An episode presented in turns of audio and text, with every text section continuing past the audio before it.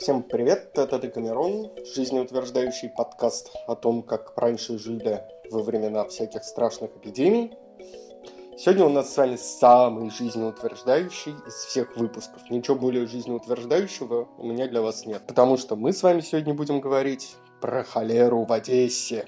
Нет такого города больше, в котором так любовно бы называли какую-то болезнь. История холеры в Одессе – это история того, как люди не просто победили эпидемию, не просто преодолели все трудности с ней связанные, но сама болезнь стала естественной, органической частью одесской идентичности. Вообще, холера в Одессе должна была, конечно, рано или поздно произойти. Каждый, кто был хоть раз в этом городе, наверняка об этом задумывался. Одесса – это город, в котором так исторически сложилось. Полная катастрофа со всем, что касается водоснабжения. Источников пресной воды особо в мере досягаемости не было. Эти самые трубы очень быстро дырявились.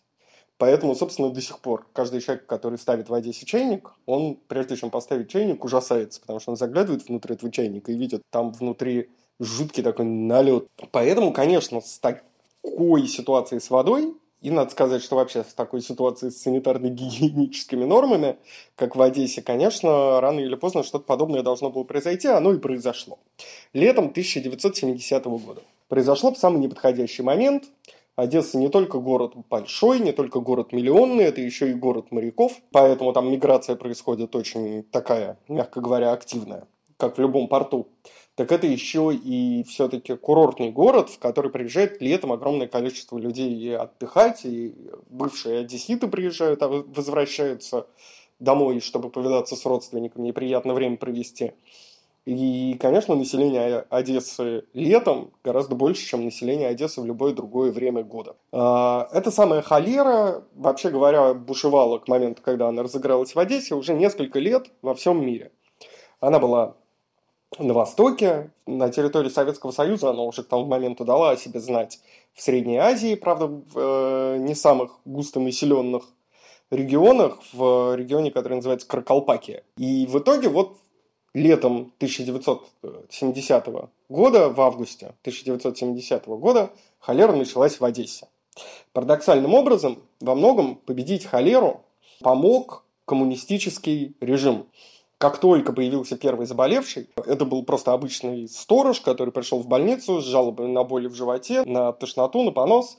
Его положили в больницу, он очень скоро умер. Выяснилось, что у него холера, немедленно больницу оцепили, вызвали из Москвы ученых, биологов, вирусологов. В районе, где жил этот первый сторож, умерший от холеры, ходили врачи, проверяли, все ли в порядке проверяли, нет ли новых заразившихся. Новых заразившихся находили, отправляли их на проверку, соответственно, в больницу сдавать все анализы возможные. У кого-то эти анализы подтверждались. Подключили к этому делу армию, которая оцепила, во-первых, саму больницу, чтобы оттуда новости не вылетали никакие, чтобы не было никакой паники. Уже на четвертый день после этого первого случая смертельного холерного э, Одессу стали оцеплять порт, чтобы туда не приходили всякие круизные лайнеры, их стали оставлять на рейде в море. Э, оцепили вокзал, оцепили аэропорт. Никому больше нельзя было въехать в Одессу. Те, кто ехал в Одессу, тех остановили поезда, самолеты, развернули обратно. Те, кто выехал из Одессы, уже успел выехать к тому моменту и был в пути, например, останавливали и отправляли на карантин проверяться. Одесское городское начальство организовала такие специальные учреждения, которые стали называться обсервации. Как правило, под эти обсервации отводили примерно все более-менее вместительные помещения, стадионы, пионерские лагеря, санатории, даже корабли. Тех, кто подозревался в заболевании, отправляли в эту самую обсервацию, где они лежали, сдавали анализы, э, наблюдались врачами. Врачи, после чего либо отпускали их с миром, либо оставляли их э, лечить эту самую холеру. Кроме того, был еще один важный фактор. Первое вообще последствие холеры в Одессе – это невиданная свобода. Полное отсутствие какого бы то ни было прессинга и наблюдения даже просто со стороны э, центральных всяких э, республиканских и союзных начальств. И, скажем, Михаил Жванецкий потом вспоминал о том, что благодаря холере он мог э, вообще выходить на эстраду и читать все, что ему заблагорассудится, совершенно не ориентируясь ни на цензуру, ни на какие бы то ни было правила и препоны. Песни могли петь тоже какие заблагорассудятся, книжки читать тоже какие заблагорассудятся. В общем, наступила невиданная вольница. Ну и, наконец, местные власти предприняли еще одно очень важное э, действие. Во всех газетах напечатали сообщение о том, что каждый одессит – обязан пропить коротенький курс такого антибиотика тетрациклина. И вот одесситы ходили в аптеке пить этот самый, покупать и пить этот самый тетрациклин в качестве профилактики от холеры, что тоже сыграло свою очень важную роль. Кроме того, любая эпидемия всегда сопровождается, как известно, слухами. Ну и в Одессе это было помножено примерно на 50. Ну, например, гуляла по Одессе такая листовка за подписью генерального секретаря ЦК КПСС Леонида Ильича Брежнева. Указ Президиума Верховного Совета СССР всем гражданам, проживающим в городе Одессе, а также приезжим и иностранцам, не паниковать, вести себя спокойно. За непослушание и неповиновение расстрел на месте. Товарищи, не пейте сырую воду, не купайтесь в море, не находитесь в общественных местах, не кушайте немытые овощи, фрукты перед едой Мойте очень тщательно руки и прочее, прочее, прочее, вы уже сами все знаете. Товарищи, не подувайтесь ни на какие провокации. Будьте мужественными и свободолюбивыми, не, не собирайтесь быстро умирать. Вы лучше немножко помучайтесь, как мучились когда-то ваши предки. Мужайтесь, товарищи, и Родина вас не забудет. Вперед, товарищи! Навстречу смерти, которая избавит вас от множества мучений и страданий. Всем, всем, всем. Если у вас появится признак холеры, ложитесь, товарищи, на кровать и спокойно умирайте, потому что холера неизлечима. 10 восклицательных знаков. И подпись. Генеральный секретарь ЦК КПСС Леонид Ильич Брежнев. Вот такие сообщения Леонид Ильич Брежнев я раскладывал по почтовым ящикам. Ну, понятно, что это было баловство каких-то подростков.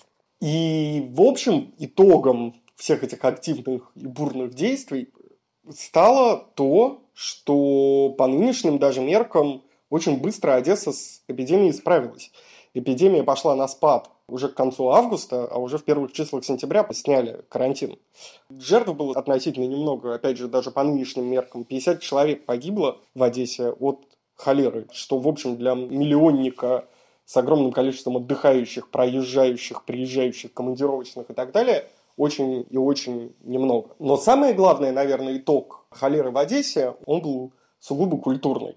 До сих пор и старшее поколение, и, в общем, даже те, кто холеру в Одессе не мог застать и родился сильно позже, эту холеру стали воспринимать как какую-то естественную часть своей культуры. Они к ней относятся очень легко, с улыбкой и радостно, как то про такое приключение, которое им довелось всем пережить. И все рассказы про холеру, они, они очень звучат весело, радостно и азартно. Рассказывают про нее как про какое-то удивительное приключение. Кроме того, холера осталась, конечно, в бесконечных рассказах, в монологах Жванецкого, в песнях Аркадия Северного, чтобы не подпасть ни под какую статью, не буду ее цитировать. Погуглите, послушайте, смешная песня, так и называется, про холеру в Одессе. Со второй строчки начинаются густые матюги. Ну и, наконец, одесситы раз и навсегда благодаря этой холере стали страшно осторожными и страшно чистоплотными. Собственно, до сих пор э, все опытные, повторяю, особенно в возрасте одесситы, дают мудрые советы, что ни в коем случае не надо пить воду, э, просто лучше пить что-нибудь другое, лучше пить что-нибудь покрепче, например. Ни в коем случае, если пьешь воду, надо ее обязательно разбавлять с вином. Э, никто так не моет руки, как одесситы в возрасте 50 плюс, так долго и старательно, натурально по полчаса. И никто, в общем, не хранит в сердце память об этом удивительном приключении так усердно, как одесситы. Им можно только позавидовать, таков их характер. Они любое событие в своей биографии могут превратить в сугубо свое, произведение эдакого spoken word. Да, в такой увлекательный и веселый стендап. Чем они, собственно, и занимаются, за что мы их, собственно, и любим. Подписывайтесь на нас на всех существующих сервисах слушания подкастов от Гуглов и Apple до Яндексов и Саундклаудов. Если хотите нам помочь помогайте. Если можете помочь, тоже помогайте. Ссылка в описании, как вы можете нам помочь продолжать рассказывать истории, и не только истории. Не унывайте, будьте как одесситы. И слушайте всякие разные песенки, или мои, например, истории. Всех целую, всех обнимаю, пока, до встречи.